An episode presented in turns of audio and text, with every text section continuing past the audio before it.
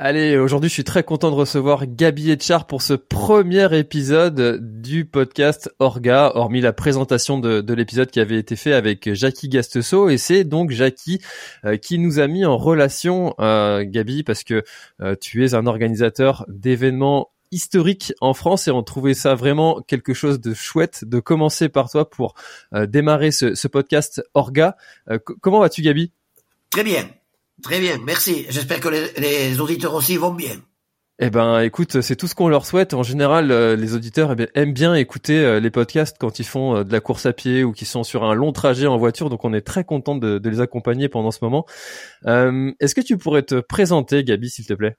Eh bien, je suis Gabi Echar, basque, né à Asparin, un petit village basque, fils d'agriculteur, j'ai passé toute ma carrière professionnelle dans le monde agricole. Enfin, c'est pas tout à fait vrai puisque c'était au crédit agricole. Donc, ce n'est pas du tout le rythme de travail des agriculteurs.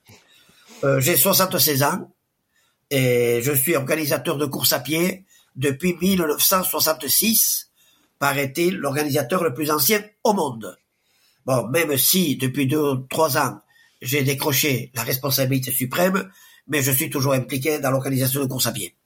Alors, course à pied sur route au départ, disons course à pied villageoise en 66, euh, ensuite course à pied sur route, et maintenant plutôt trail, avec la course des crêtes du Pays Basque à Espelette, bien connue pour sa première Miss France, bien connue pour un cardinal qu'on a eu qui a été mon voisin, et bien connu pour le fameux piment d'Espelette. Ah, c'est sûr que c'est un joli village. Euh, j'ai eu l'occasion d'aller le visiter et c'est un village merveilleux avec euh, chargé de vraiment très atypique. Euh, j'ai vraiment beaucoup aimé aller visiter ce, ce village.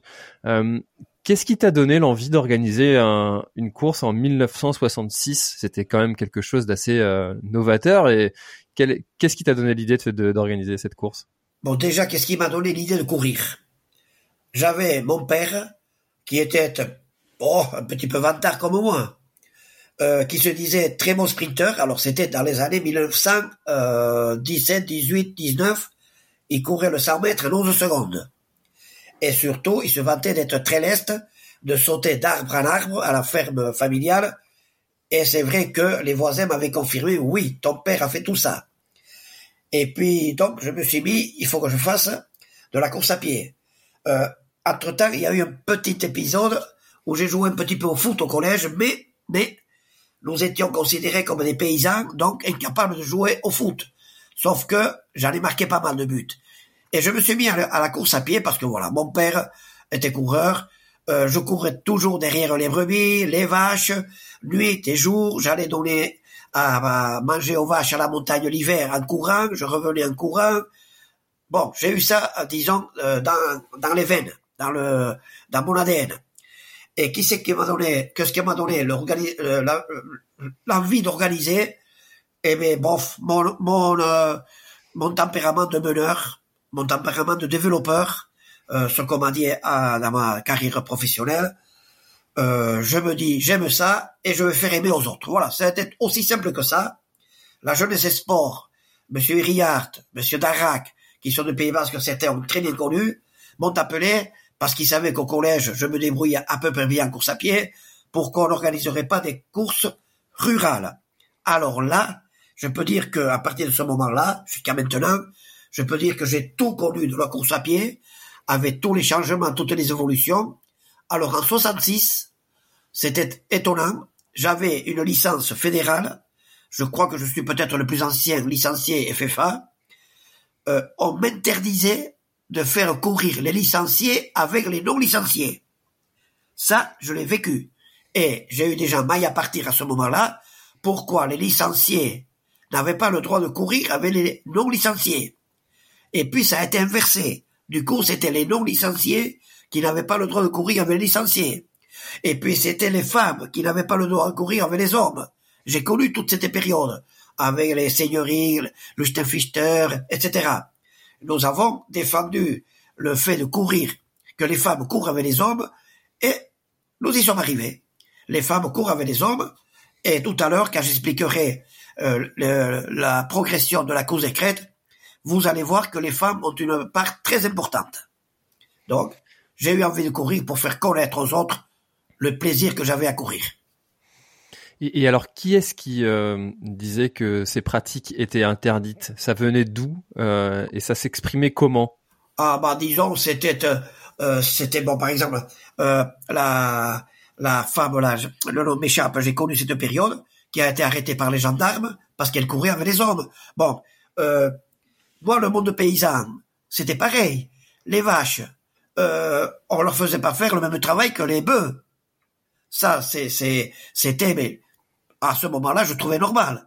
Finalement, euh, partout, le, sexe féminin, que ce soit dans les animaux ou que ce soit chez les personnes, euh, était considéré comme euh, un genre faible, alors que même dans les animaux, ceux qui sont ceux qui sont les femelles sont pratiquement aussi bonnes que les les mâles. Et c'est sûr que c'était nous les, les humains, nous étions également dans cette conception, alors qu'on s'aperçoit que les femmes courent, certes, un petit peu plus lentement peut-être, mais ont des capacités de performance aussi bonnes que les hommes. Et une femme qui courait à ce moment-là avec les hommes, eh bien, on l'a, on l'a menée à l'abattoir.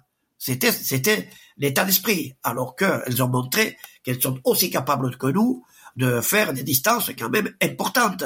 Et je sais que je peux pas dire le secret, mais quand dans les quelques années qui viennent, mettons trois ans qui viennent, il y aura une femme qui va gagner la cause des crêtes.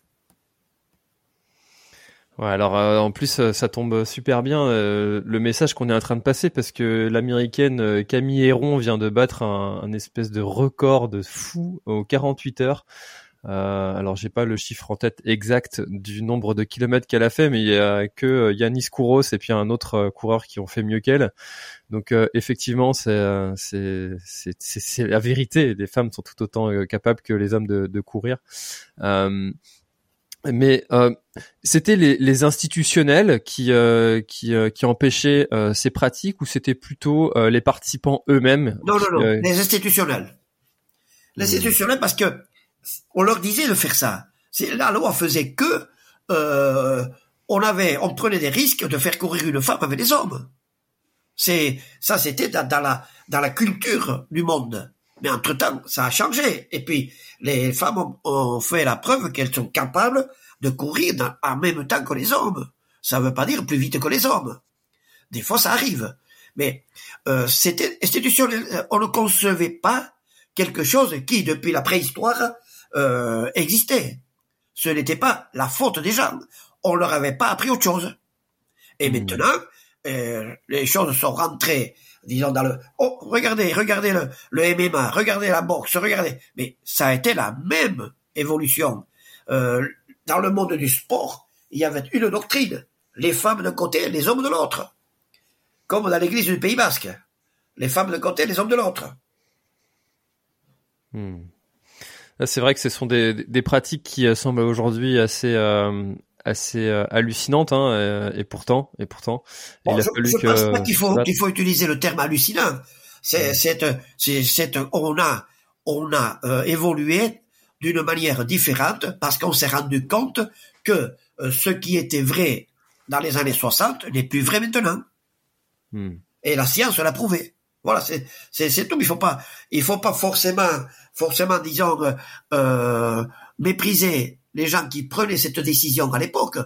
Il faut uniquement euh, dire que l'évolution de la vie a fait que maintenant les choses changent et changeront dans les années futures. Moi, je sais que dans trois ans, j'aurai une femme championne de la course écrète.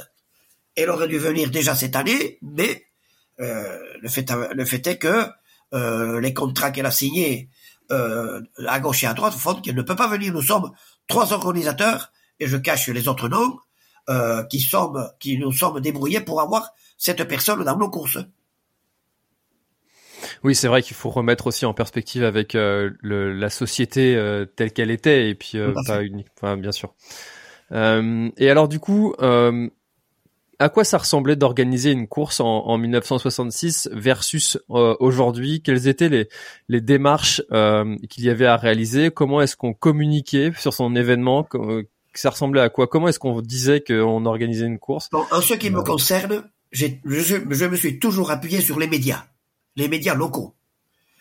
À partir du moment où je passais dans le journal, j'étais un gars, un champion.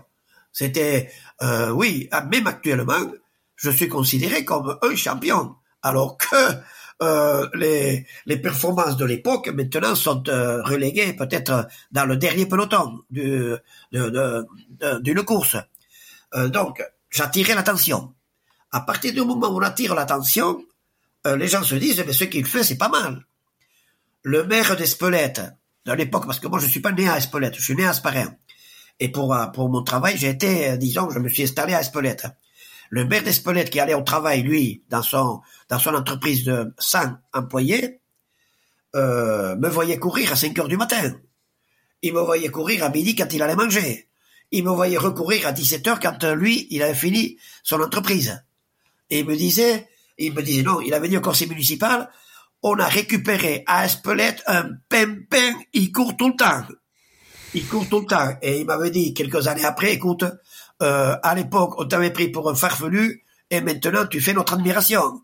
Parce que dans les rues d'Espelette, je faisais que courir, parce que la nuit, en plus je connaissais pas trop les environs, euh, la nuit en hiver revient très vite. Et il y avait les jeunes d'Espelette euh, qui étaient dans les bars, je traversais, je passais devant sept ou huit bars, ils rigolaient parce que moi je courais et eux ils sirotaient. Et dix ans ou quinze ans après, ils m'ont dit, mais maintenant on court plus que toi. Euh, voilà, c'était c'était ça la course à pied à l'époque. C'était ceux qui couraient à pied, c'était des originaux. Alors que maintenant, euh, c'est presque ceux qui courent pas qui sont des originaux.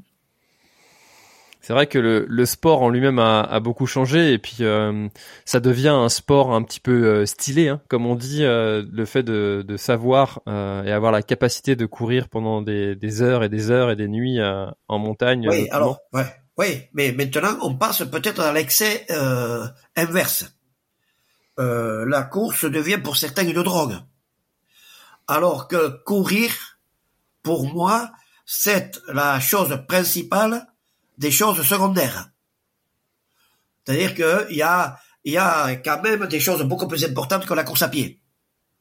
Et j'ai peur, j'ai peur que euh, avec tous ces kilométrages réalisés à l'entraînement, je parle pas à la compétition, euh, faire une très grosse course, une très longue course, 160, 200 kilomètres, une fois dans sa vie, c'est très bien.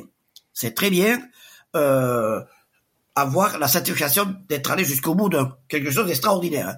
Mais ce qui me fait peur, c'est toutes les séances d'entraînement. Toutes les séances d'entraînement. Et, mais par contre, la chose la, positive que j'ai lu quelque part, c'est que la course à pied est venue euh, le sport où on traite les affaires.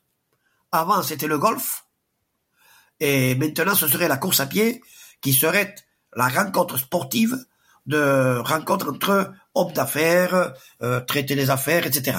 Voilà, c'est bien. Il y a tellement de monde qui fait la course à pied que c'est là. Moi, j'ai j'ai conseillé une personne qui s'est engagée dans la vente de matériel sportif.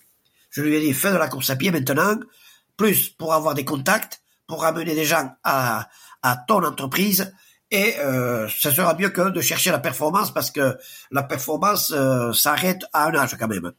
Et elle m'a téléphoné l'autre jour parce que ça, fait un petit moment que je l'avais pas contacté. J'ai suivi tes conseils et je ramasse des clients. Voilà. Et ça, c'est impeccable. Ça, ça prouve que la course à pied a une base. C'est vrai que la course à pied, euh, euh, il y a quelque chose de fabuleux, surtout quand on est organisateur. On est quand même la personne qui arrive à réunir euh, plusieurs personnes de milieux sociaux différents et qui sont tous là dans, dans le même but. quelle est ta, ta motivation profonde en, tant qu'organisateur? Pourquoi organiser un, un, événement? Bon, la motivation, c'est plutôt passé maintenant dans l'habitude. Au départ, beaucoup de motivation. Euh, faire en sorte que la course à pied devienne quelque chose d'agréable et festif.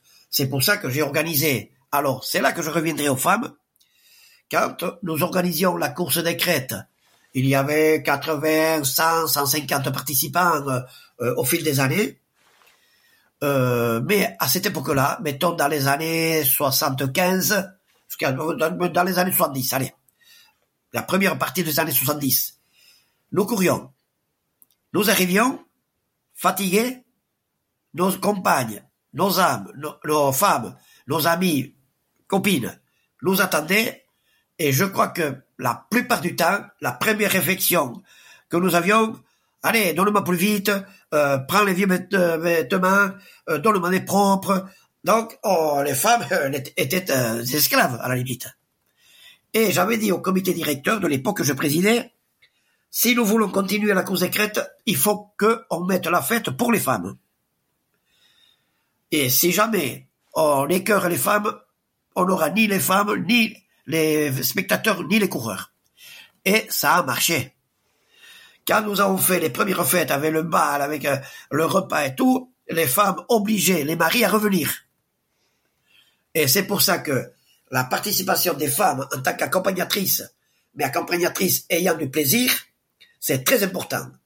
Euh, c'est comme ça que nous sommes allés jusqu'à 3900 repas servis dans la même soirée, en une seule fois.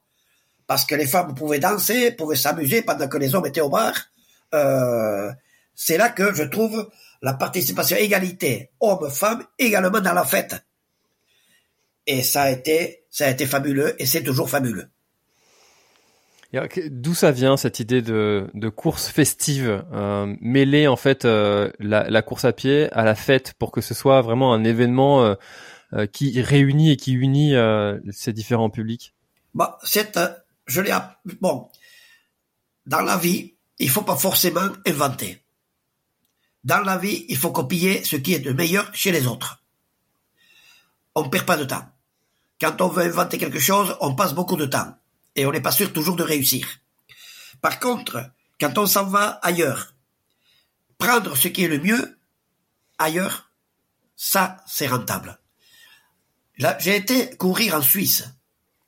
Et le soir, les trailers, ils étaient à table, ils rigolaient, il buvait une bière, enfin, plus qu'une bière même. Et je me suis dit, mais les trailers, ce sont des festifs. Ce sont des gens qui aiment la fête. Donc, je vais organiser un trail, enfin on l'appelait course de montagne à l'époque, euh, dans lequel on fera la fête. Et nous étions allés à Sierzinal, mon équipe de club Niapourak, et nous avions animé le repas qui se faisait dans la rue, sous un chapiteau. Et j'avais dit aux la dizaine que nous étions, allez, on fait la même chose à la course secrète. Déjà, nous avions sept ou huit années, de course secrète.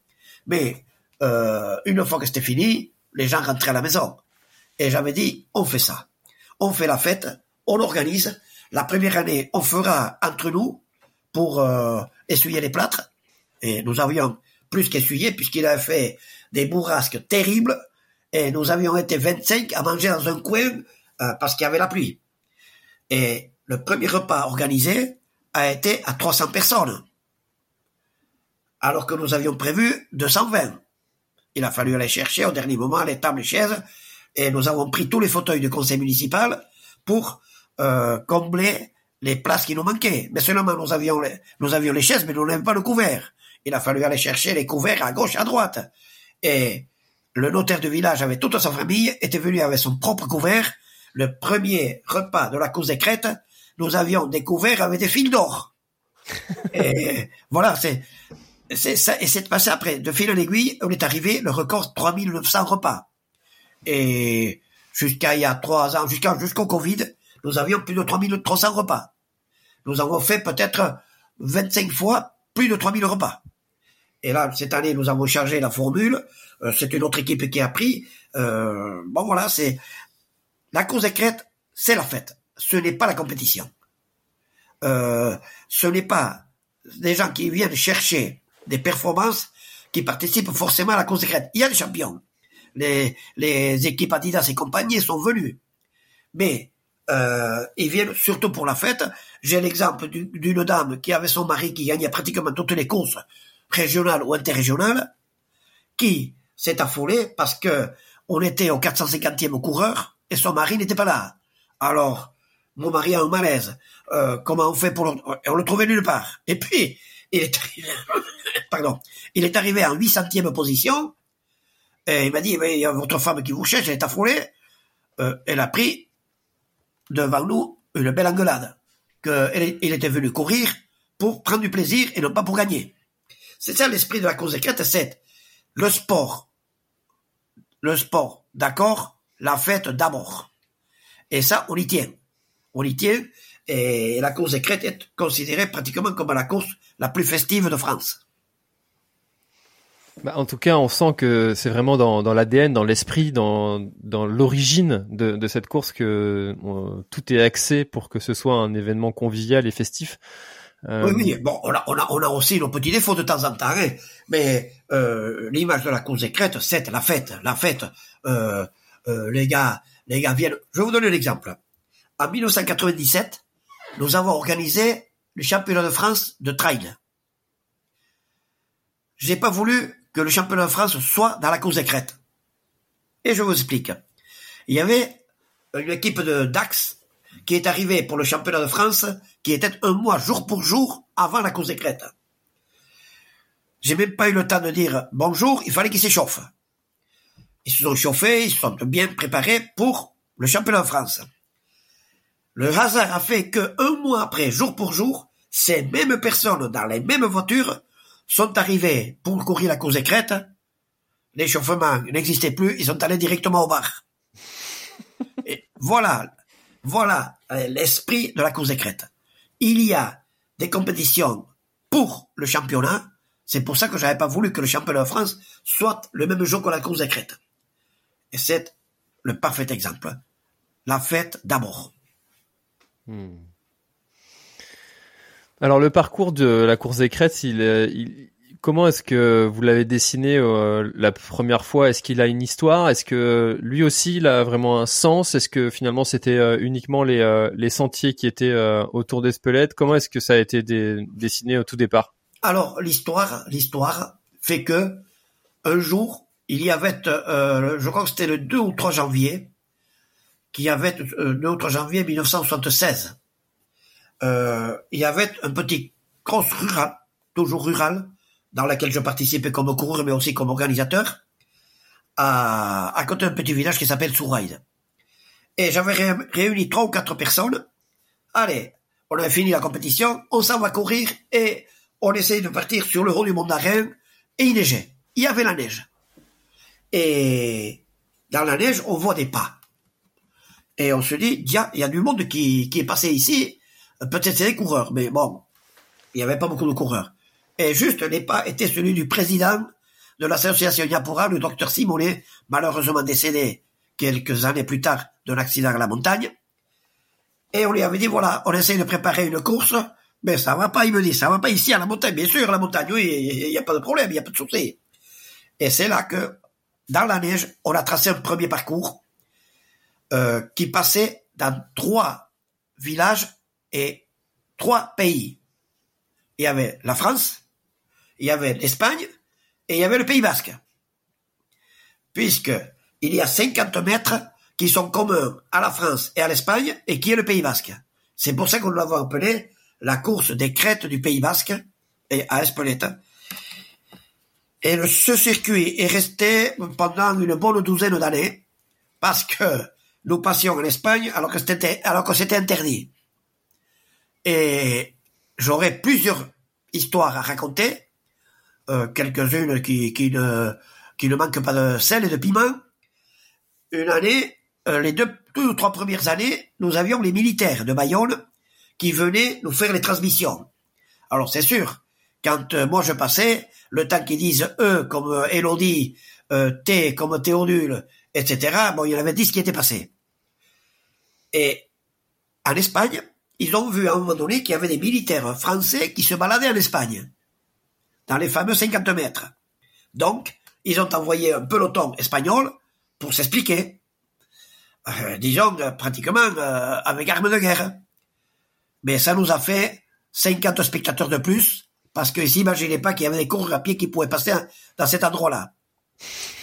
Euh, nous avons perdu les militaires, pas parce que euh, ils étaient pas contents, c'est parce qu'ils étaient trop contents. Euh, quand il y avait les appelés qui venaient tenir les, engins de transmission, les gars de chez nous, les agriculteurs, les bergers, qui n'avaient jamais vu de compétition sportive avant, eh ben, ils venaient avec ce qu'il fallait comme ravitaillement pour les militaires. Résultat, nous amenions les militaires au retour dans les remorques parce qu'ils étaient complètement hachés. Et les transmissions, c'était les bergers, tout ça qui les faisaient. Alors c'est sûr, euh, il y avait, il du folklore. non, nous les avons perdus, les militaires, parce que nous les avions rendus complètement sous à leur, euh, capitaine. Ça, c'est des histoires un petit peu burlesques, parce qu'il y en a d'autres, il y en a d'autres que je pourrais raconter pendant l'histoire, euh, comme ce cheval, les, les, agriculteurs, les bergers du coin venaient avec leur casse-croûte, leur casse-croûte perso, c'est-à-dire manger et boire. Et ils avaient l'habitude de casser la croûte tranquille tous les matins. Donc, à l'heure du casse-croûte, ils mettent une flèche au cheval, parce qu'il n'y a qui venait à cheval, et, et ils mettent une flèche au cheval, comme ça, c'est le cheval qui dirigerait les coureurs. Et eux, ils allaient casser la côte dans un coin. Sauf que le cheval, qu'est-ce qu'il a fait Il a tourné. Il a regardé où était parti son, leur, euh, leur patron. Et les coureurs, qu'est-ce qu'ils ont fait? Ils ont suivi la flèche. Ce qui fait que il y a eu à un moment donné plein de coureurs qui sont venus au casse-croûte. Et, il a fallu remettre le cheval dans le bon sens. Nous avons aussi eu quelque chose de particulier. Peut-être que je vais me faire taper sur les doigts par les personnes qui sont concernées, euh, nous avons eu un gars qui était vraiment... J'avais des motos, j'avais des motos. Euh, bon, c'était pas comme maintenant ou Natura 2000 et compagnie. Bon, on mettait des motos qui suivaient, donc un suivait le dernier. Et voilà qu'à l'arrivée, il nous manquait deux coureurs.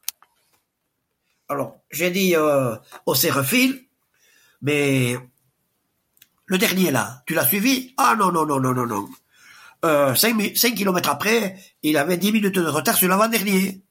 Alors je lui ai dit, bon écoute, euh, je te laisse parce que la moto va craquer en allant si, si lentement.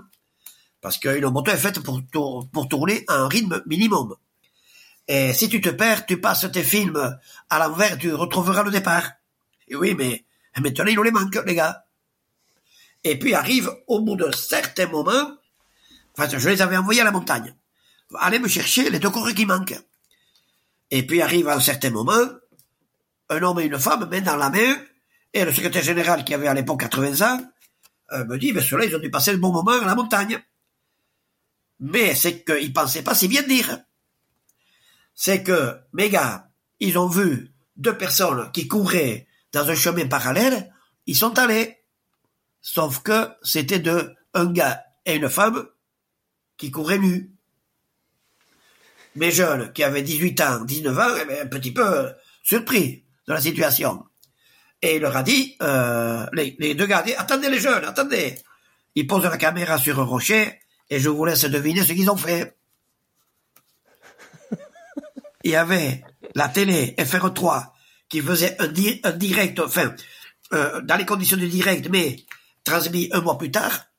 Et quand un mois plus tard cette euh, émission est passée, euh, les jeunes m'avaient dit ce qu'ils avaient fait. On appelle dans le jargon poli calivette. Et il arrête net sur l'interview du monsieur qui lui disait oh d'habitude euh, je termine pas dernier mais aujourd'hui ça valait le coup et puis il coupe net je l'appelle et je lui dis mais dis donc pourquoi tu as coupé net l'interview? Oh tu sais si on avait passé ce que la femme avait dit, on aurait eu beaucoup de choses surprenantes. Et eh ben je lui ai dit, mais c'est ça qui s'est passé. Quoi? Oui, c'est ça qui s'est passé.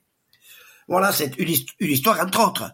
Euh, J'aurais aussi des histoires sur la contrebande et compagnie. Alors, c'est voilà, c'est ça la course secrète. C'est euh, la course, mais la fête d'abord. Hmm. Ah bah j'imagine que depuis 1966, euh, des anecdotes et des histoires assez euh, ubuesques, il a dû en avoir un paquet. Quelles ont été justement les, les difficultés en tant qu'organisateur à, à, surmonter avec l'évolution des réglementations, des, des, des, des, toutes les contraintes et puis qui sont pas arrivées toutes là non plus par hasard, hein, mais enfin, j'imagine que ça devait être plus difficile sur certains aspects, du moins, d'organiser des courses euh, au fur et à mesure, ou du moins que les difficultés ont évolué bah, disons que la difficulté majeure, en ce qui me concerne, c'est le bouclage du budget. Ça veut dire quoi? Euh, nous ne cherchions pas forcément, nous ne cherchions pas forcément des sponsors. Quand ils sont venus, nous étions contents, mais quand ils sont partis, nous étions également contents. Je m'expliquerai. Euh, le budget, moi je pars du principe que la course écrète est une course mutualiste. C'est pas parce qu'on court une course plus petite que l'autre qu'on doit obligatoirement payer moins cher. La base de la course écrète, c'est faire un événement euh, ouvert à tout le monde où tout le monde peut participer. Le mari court le 30, la femme court le 14, les enfants euh, font la marche. Il faut que toute la famille participe. Et c'est ça qui a fait la force de la course écrète, qui d'ailleurs a été euh, beaucoup, beaucoup copiée et souvent réussit mieux que nous. Ça, c'est l'élève qui dépasse le maître. Euh, donc, la base, c'était ça. Tout le monde de la famille peut avoir son rôle dans la cause écrite. C'est pour ça qu'il y a un 7 km qui est ouvert à tout le monde. Euh, au 7 km, il y a, des gens qui n'ont jamais couru, qui ne courent jamais après. La course écrite est également une des courses euh, les plus reconnues pour démarrer le trail. Euh, beaucoup démarrent le trail avec la course écrite le 14 km, le 20 km, le 30 km, et après on les retrouve tous dans des courses beaucoup plus importantes. Bien. Alors c'est ça la base de la cause écrite. Euh, la, mutualisation des efforts, la mutualisation des, des frais et euh, la mutualisation du plaisir. C'est pas parce que le course est plus courte qu'elle va payer moins cher. Certes, c'est moins cher au final, mais le rapport kilométrage course est plus cher pour le 7 km que pour le 30 km. En tout cas, à mon époque. Même si maintenant, la nouvelle équipe essaye de, disons, équilibrer euh, les budgets. Mais alors, le sponsor. Nous avons eu des sponsors et nous, et nous ont beaucoup servi, beaucoup, beaucoup servi. Sauf qu'à un moment donné, la règle du sponsor était la suivante. Euh, je suis équipementier.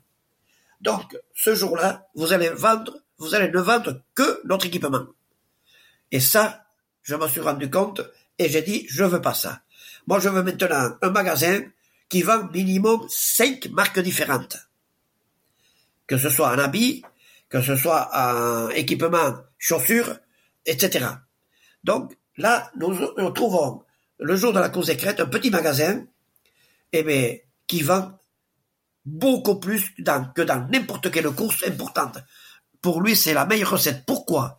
Parce que les gens locaux, ils ont leur magasin. Mais les gens qui viennent de loin, qui trouvent, qui trouvent des, des conditions d'achat très intéressantes, eh bien, c'est de l'argent qui vient de loin chez un magasin local. Et ça aussi, ça fait partie de, de l'ADN de la cause écrite, euh, faire rentrer économiquement de l'argent qui vient d'ailleurs. Et dans les enquêtes qui ont été faites, nous étions le panier, euh, le panier moyen, le meilleur de une dizaine de courses. De toute la France, c'est nous qui avions le meilleur panier. Dans la course à pied, il faut tout penser. Il faut penser aux sportifs. Il faut penser disons, à la gestion euh, des gens qui arrivent. Il faut penser au côté économique. Euh, alors, euh, ce qu'il y a, c'est que la, la course écrète, les commerçants d'Espelette disent, c'est notre meilleur public de l'année. Pas en recette, parce que l'été, euh, il y a les touristes tout ça qui rapportent plus. Mais en état d'esprit, euh, ils sont pas exigeants, ils sont accueillants, ils comprennent, ils, ils nous disent c'est notre meilleure clientèle de l'année en état d'esprit. Et on, on, lance la saison avec la cause écrite et on est boosté. Et ça, c'est très très important euh, d'entendre des commerçants et les commerçants. Nous, à mon époque, nous ne demandions rien aux commerçants, rien. Pourquoi? Parce que la première euh, nécessité d'un commerçant quand il a donné quelque chose, c'est de rentabiliser son euh, ce qu'il a donné. Et quand il donne rien, il a l'esprit libre, euh, il soigne les, coureurs euh, qui viennent à Espelette. Il y en a même qui donnent un cadeau supplémentaire pour arrondir la facture. Voilà, c'est quelqu'un me disait tu as réussi à réunir paysans, agriculteurs, employés, ouvriers, commerçants, euh, voilà, c'est c'est toute Espelette, ou du moins Espelette est la région euh, qui fait que euh, les gens viennent à Espelette pour la cause écrite. Attention, il y a un club, un club, la Nyapurag, qui est en, français, je le traduis par les démerdards, qui sont là. Il y a quand même 200, 200 personnes, 200 personnes qui sont euh, euh, qui sont là à la disposition euh, des enfants et des jeunes. Le club a à peu près 180, entre 180 et 200 adhérents. Hmm. Et, alors, euh, je voudrais rebondir sur le sujet des, des prix des, des, dossards, que ceux qui font le, les courses les plus courtes euh, ne payent pas forcément moins cher que ceux qui font les courses les plus longues. Qu'est-ce que tu réponds alors aux, aux personnes qui comparent les courses en termes de rapport kilomètre-prix? Alors, déjà, déjà, nous, nous sommes une course de montagne. Euh, une course de montagne a beaucoup plus de contraintes qu'un trail un trail euh, sont euh, des gens qui font en autosuffisance. Donc déjà, le kilomètre revient meilleur marché pour l'organisateur, puisqu'il n'a pas de ravitaillement obligatoire à fournir, sinon de l'eau à un moment donné. Nous, en course de montagne, nous sommes quand même, euh, disons, à Espelette, euh, avec une clientèle souvent débutant. Nous mettons euh, un ravitaillement entre les meilleurs et les moins bons, entre 10 et 20 minutes. Il y a entre 10 et 20 minutes, il y a des postes de ravitaillement où il y a de l'eau, de, tout ce qu'il faut. Nous jetons, c'est comme ça, mais nous jetons dans des endroits, disons, à arroser, euh, dans les euh, 7000 litres d'eau. Euh, attention, il faut pas considérer ça que c'est des bouteilles.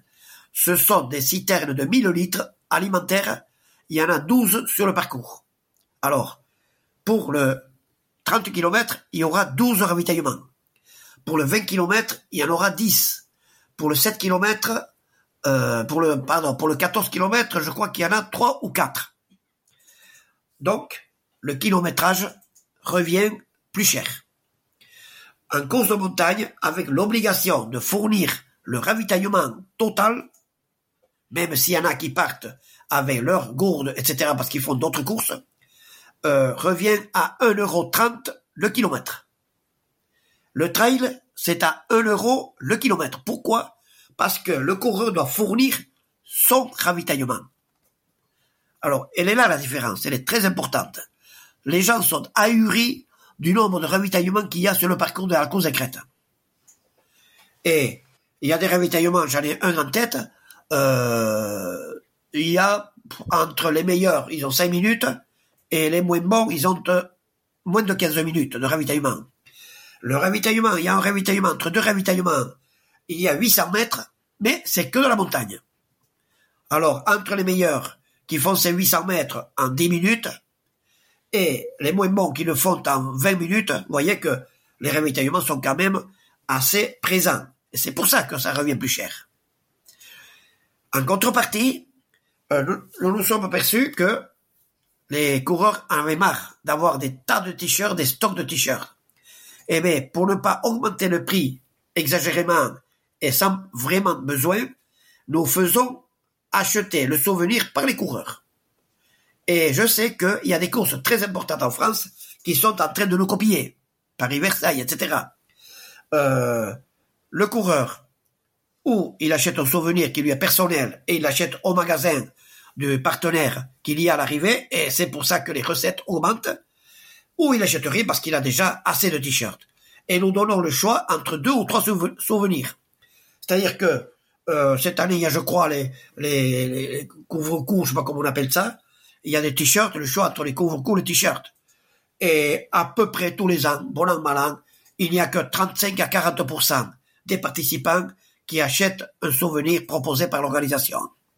Il y a maintenant, Jackie fait partie de cela, il y a des, des systèmes de magasins euh, en ligne qui se montent pour l'organisation de telle ou telle course.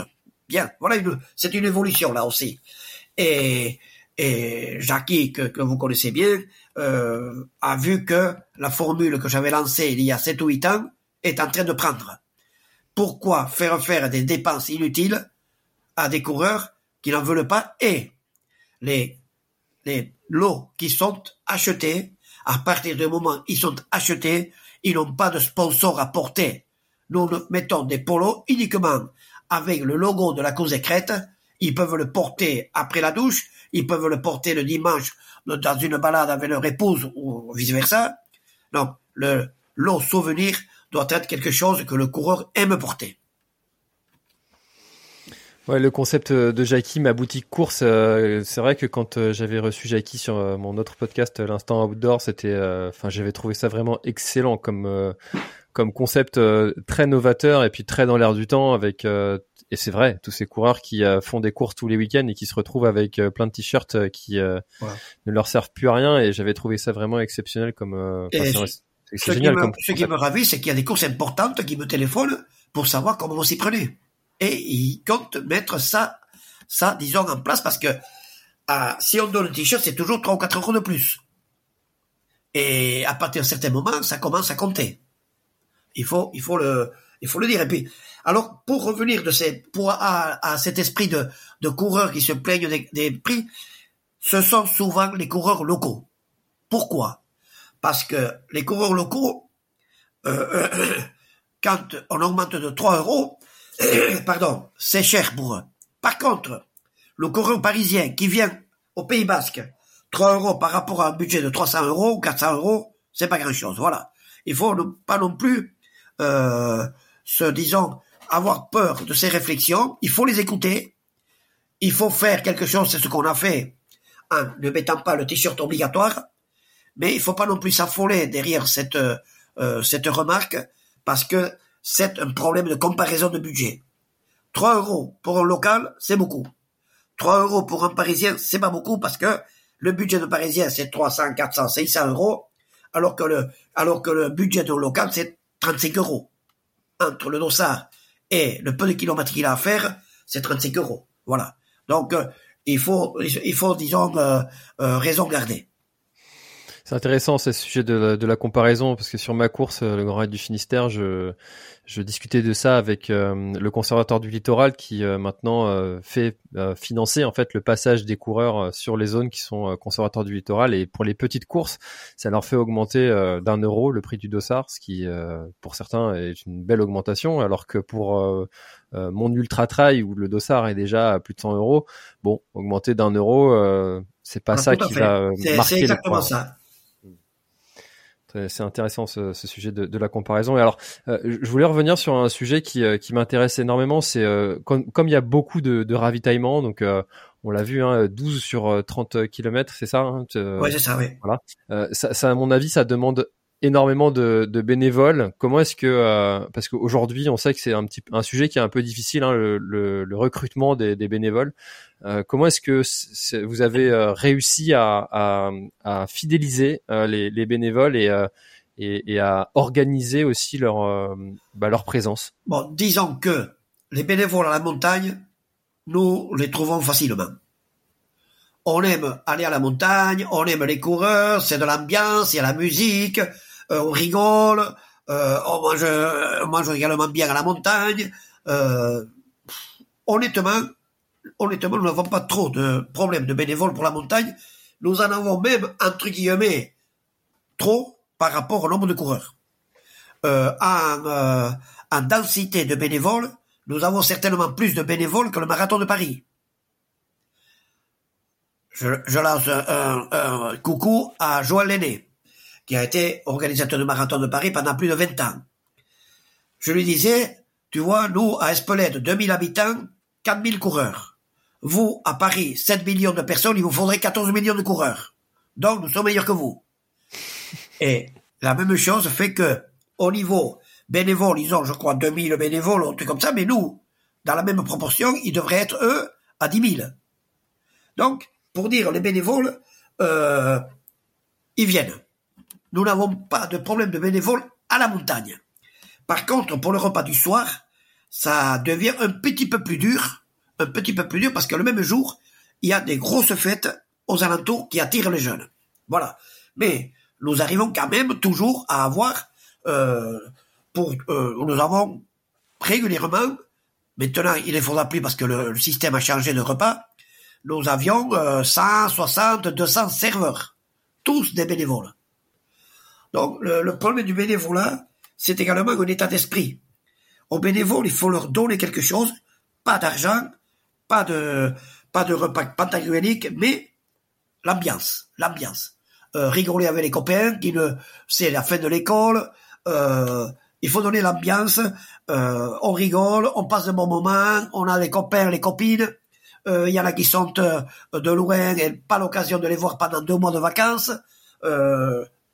Ça, ça, ça explose. L'ambiance explose. C'est, c'est le, le, le bien vivant qui explose. Euh, sur la sur la gestion et l'organisation des, des bénévoles, euh, aujourd'hui on a des, des solutions hein, comme euh, euh, Recruiter qui fait partie du team partner qui qui est spécialisé dans la gestion et l'organisation des, des bénévoles. Comment est-ce que c'était géré à l'origine de, de, la course et comment est-ce que ça a évolué ce, ce, sujet de la de l'organisation? Parce que c'est un poste à, à plein temps hein, ce, ce sujet de la gestion des bénévoles. L'autre état d'esprit, c'est de ne refuser personne un gosse qui avait 6 ans, il voulait être serveur. Eh bien, on lui faisait servir le pain. Il était heureux. Et un gosse de 5 ans, 6 ans qui a participé à une telle ambiance avec le bal, la musique, euh, les, les, les convives qui avaient un très bon esprit. Eh bien, à 5 ans, il sert le pain. À 15 ans, il est capable de servir 30 repas. Et à 25 ans, il est capable de, porter des poids, etc. Ils sont présents. Ne jamais refuser un gosse qui veut être bénévole. Euh, il est heureux, il est fier, il est valorisé, mais à 25 ans, on l'a toujours. Nous avons des bénévoles qui ont fait 35 ans, 40 ans de service au repas ou à la montagne. L'état d'esprit que nous avions, c'est de ne refuser personne de leur faire croire qu'ils étaient très importants. Et ça, ça a été notre réussite.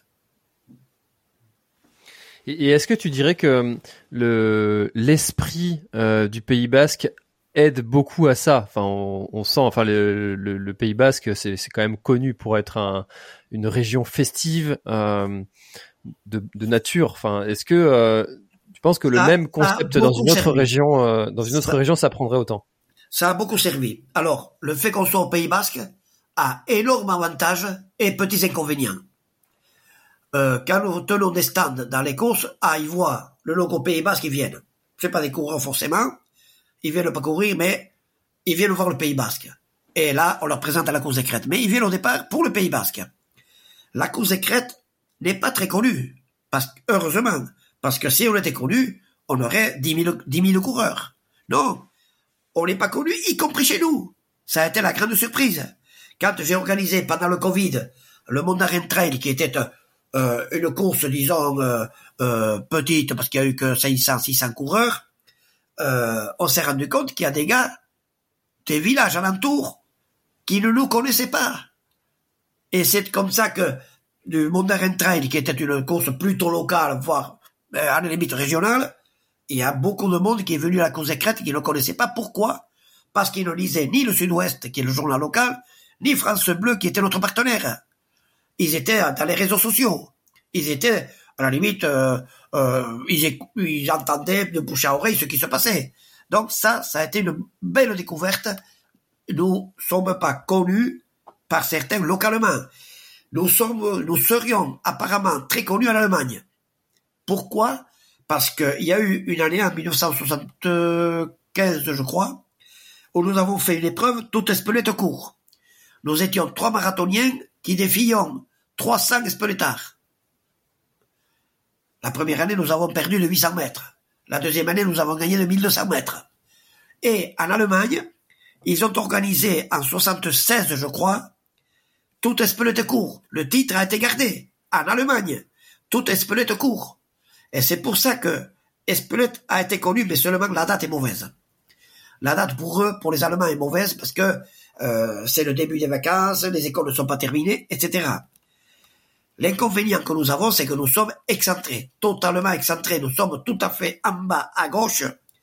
Euh, et quand je vais à Marseille-Cassis présenter la cause crêtes, l'argument qui commence à porter, c'est que vous venez à Marseille-Cassis, vous avez 600 km à faire, alors que de chez vous au Pays Basque, on n'en avait que 500. Et on commence à faire passer ce message. Ce message qui fait que euh, le Pays Basque est fantastique, est formidable, accueillant, gastronomique. Alors là, il faut parler de la gastronomie aussi. Euh, mais on donne l'impression d'être loin. Nous sommes loin par rapport à l'Alsace. Et paradoxalement, voilà que c'est l'Alsace qui commence à avoir des nouveaux coureurs, qui nous fournit des nouveaux coureurs. Euh, le centre de la France peut venir à Espelette, s'ils calculent bien, ils n'ont pas plus de kilomètres à faire pour venir chez nous que pour venir ailleurs, pour venir dans d'autres courses.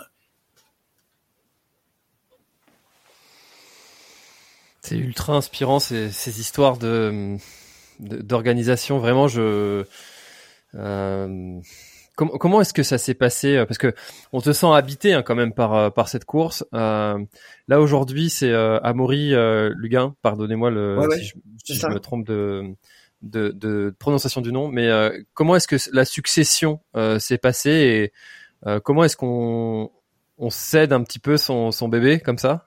Ah, mais bon, je cède pas mon bébé. Euh, c'est le c'est le bébé que les autres souhaitent. Ça, c'est très bien. Ils veulent pas le kidnapper, ils veulent le faire grandir. Alors, Amaury et l'équipe dirigeante sont des gars qui sont chez nous euh, depuis euh, plus de 20 ans. Ils sont arrivés Benjamin et ils sont allés seniors. Ils ont couru, sauté, euh, lancé et ils ont, après, ils sont devenus entraîneurs. Ils sont au comité directeur du club depuis, enfin, ils étaient au moment de, au moment de, de pendre les rênes, ils étaient au comité directeur depuis 10-12 ans. Euh, ils sont, pour certains, au comité directeur départemental. Ça veut dire que ce sont les enfants de la malle. Ils connaissent, ils savent. Ils n'ont pas forcément les mêmes prérogatives que moi et les mêmes techniques que moi, mais ça marche. C'est ça qui est important. Euh, ils ont changé les méthodes. Sur certaines, j'avais des doutes, mais finalement, euh, parce que on se, croise, ils m'appellent, ils me demandent des conseils. Euh, finalement, je suis d'accord. Il y a d'autres points, je leur dis faites attention parce que c'est pas tout à fait comme ça peut-être que les gens nous perçoivent. Euh, c'était, ce sont des enfants de la balle. Ils connaissent, ils connaissent le, fonctionnement de Niapourak, même si Covid étant et compagnie, certaines évolutions ont été obligatoires. Je donnerai un exemple. Au comité directeur, quand j'étais président, j'avais convoqué un assureur pour discuter de l'assurance, parce que nous sommes propriétaires de bâtiments.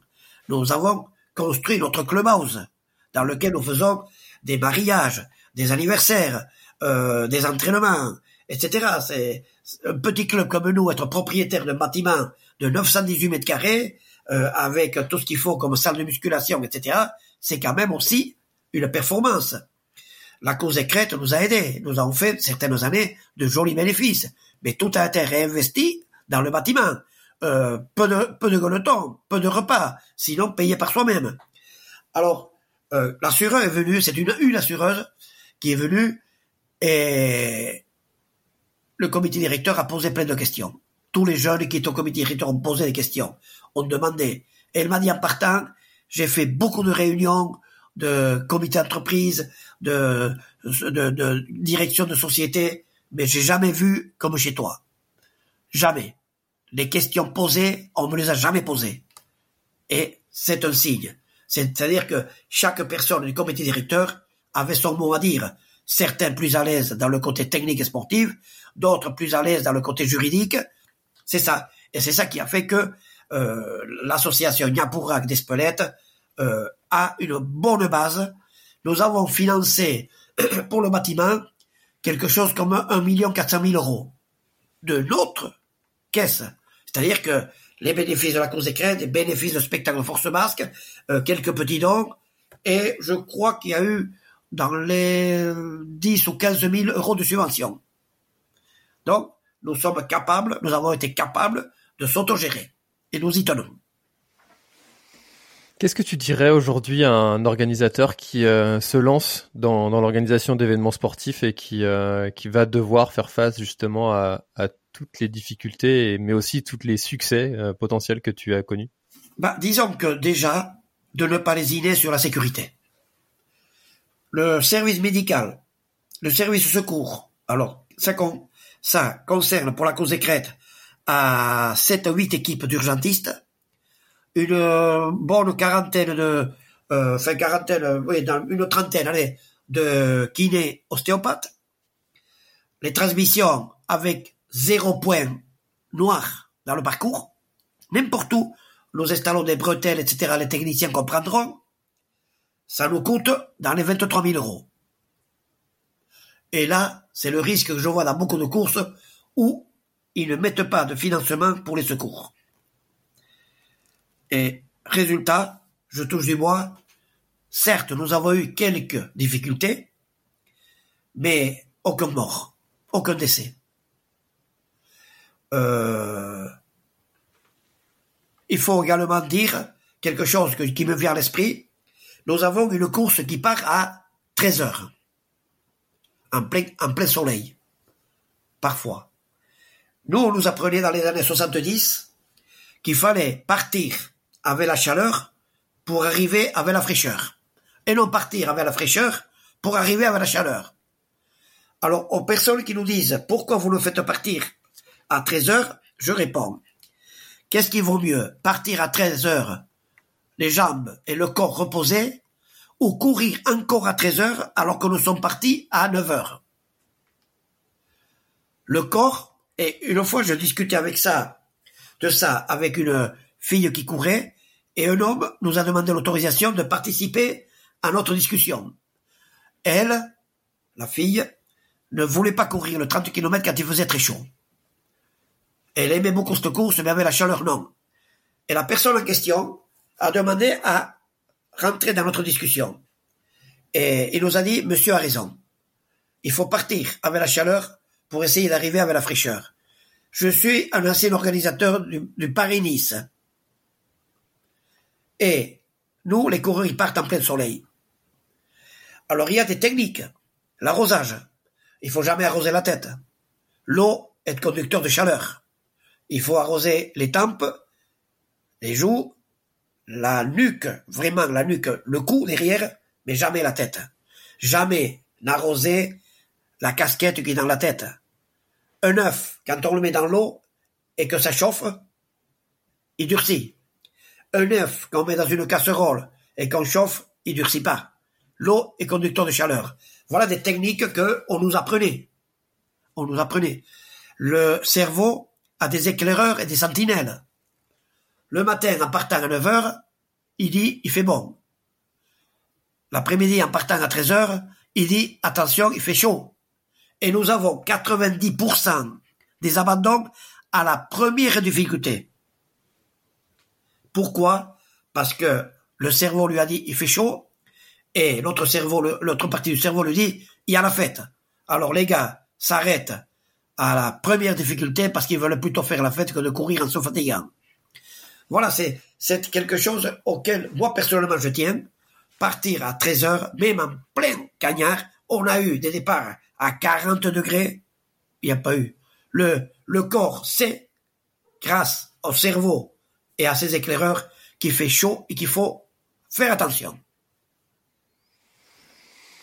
C'est euh, ultra intéressant tous ces sujets de parce que c'est vraiment des, vrais sujets. Enfin les les heures de départ, l'organisation de de de des différentes euh, des différentes courses en fonction des heures de départ. C'est euh, c'est intéressant de d'expliquer en fait euh, ces choix qui sont faits et en fait ils sont toujours euh, toujours justifiés et après que les coureurs après à la course des crêtes nous avons surtout des fêtards. Hein.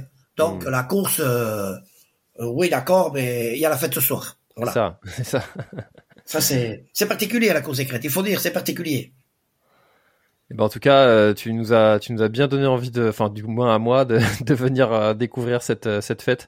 Euh, est-ce qu'il y a quelque chose dont on n'a pas parlé, Gabi, et que tu aurais aimé ajouter pour bah, clôturer notre échange? Si si si les gens voulaient poser des questions, moi je répondrais. Mais euh, ouais, après c'est vrai que il y a le budget qu'il faut. Nous, ça faisait un budget de 300 000 euros à un moment donné il fallait trouver. Moi, je me faisais un peu de cheveux blancs, mais le 15 juin, pour une course des premiers jours de juillet, le 15 juillet, on arrivait, on arrivait à couvrir quoi. Euh, mais c'est important. Il, il faut que il faut que euh, si vous voulez, ceux qui se plaignent, ceux qui se plaignent, il y a très peu d'organisateurs. Très peu d'organisateurs coureurs qui se plaignent. Ceux qui se plaignent sont souvent des coureurs qui n'ont jamais rien organisé et qui n'ont pas envie d'organiser. Il faut les respecter, mais qui nous comprennent. Il faut leur faire découvrir notre monde euh, et puis euh, tout de suite euh, quand tu te renseignes eh bien ça et quand tu expliques avec un peu de pédagogie souvent ça ça apaise les tensions. Oui, moi quand quand j'avais des gens qui qui me reprochaient le budget, et eh bien je leur disais venez venez aux réunions du comité directeur de Yapourak, on vous loge si vous voulez et puis vous allez voir vous allez voir comment se passe le montage du budget. Jamais personne n'a accepté de venir. Oui, bah, forcément, forcément.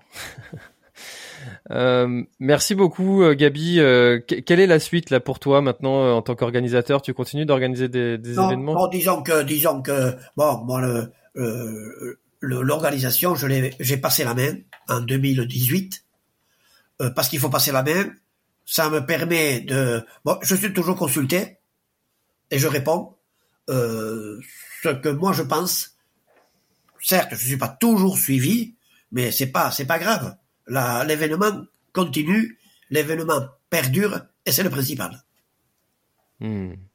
Eh ben, en tout cas, c'était vraiment un très grand honneur de, t'avoir en premier invité sur. Pour, euh, moi, pour moi aussi. Pour moi aussi. Je suis très content. Et voilà, c'est une formule qui me plaît. Je sais pas trop ce que c'était comme podcast. C'est, c'est pas mal. C'est pas mal. C'est bien. Et merci. Merci de, d'avoir permis de faire, disons, de la promotion de la cause écrète. Et je leur dis tous, à Espelette, le sport d'accord, la fête d'abord, les jambes pour la course, la tête pour la fête. Ah bah, je crois qu'on pouvait pas mieux clôturer. Merci beaucoup Gabi et, euh, et au plaisir euh, dans le Pays Basque. En tant que Breton, je me ferai un plaisir de descendre. Allez, à bientôt. Vous, m'avertissez, on s'en occupera. Avec plaisir. Merci d'avoir écouté le podcast Orga. Nous espérons que vous avez apprécié les conseils et les idées partagées dans cet épisode. N'oubliez pas de vous abonner pour ne jamais manquer un épisode. Si vous avez des suggestions d'invités ou de sujets que vous aimeriez voir abordés, n'hésitez pas à nous contacter. Nous sommes toujours à la recherche de nouveaux sujets intéressants pour nos auditeurs. En attendant de vous retrouver la semaine prochaine pour un nouvel épisode d'Orga, N'oubliez pas de mettre en pratique les conseils que vous avez appris aujourd'hui pour organiser des événements encore plus réussis et de partager l'épisode s'il vous a plu. Merci encore d'avoir écouté et à la semaine prochaine pour un nouvel épisode d'Orga.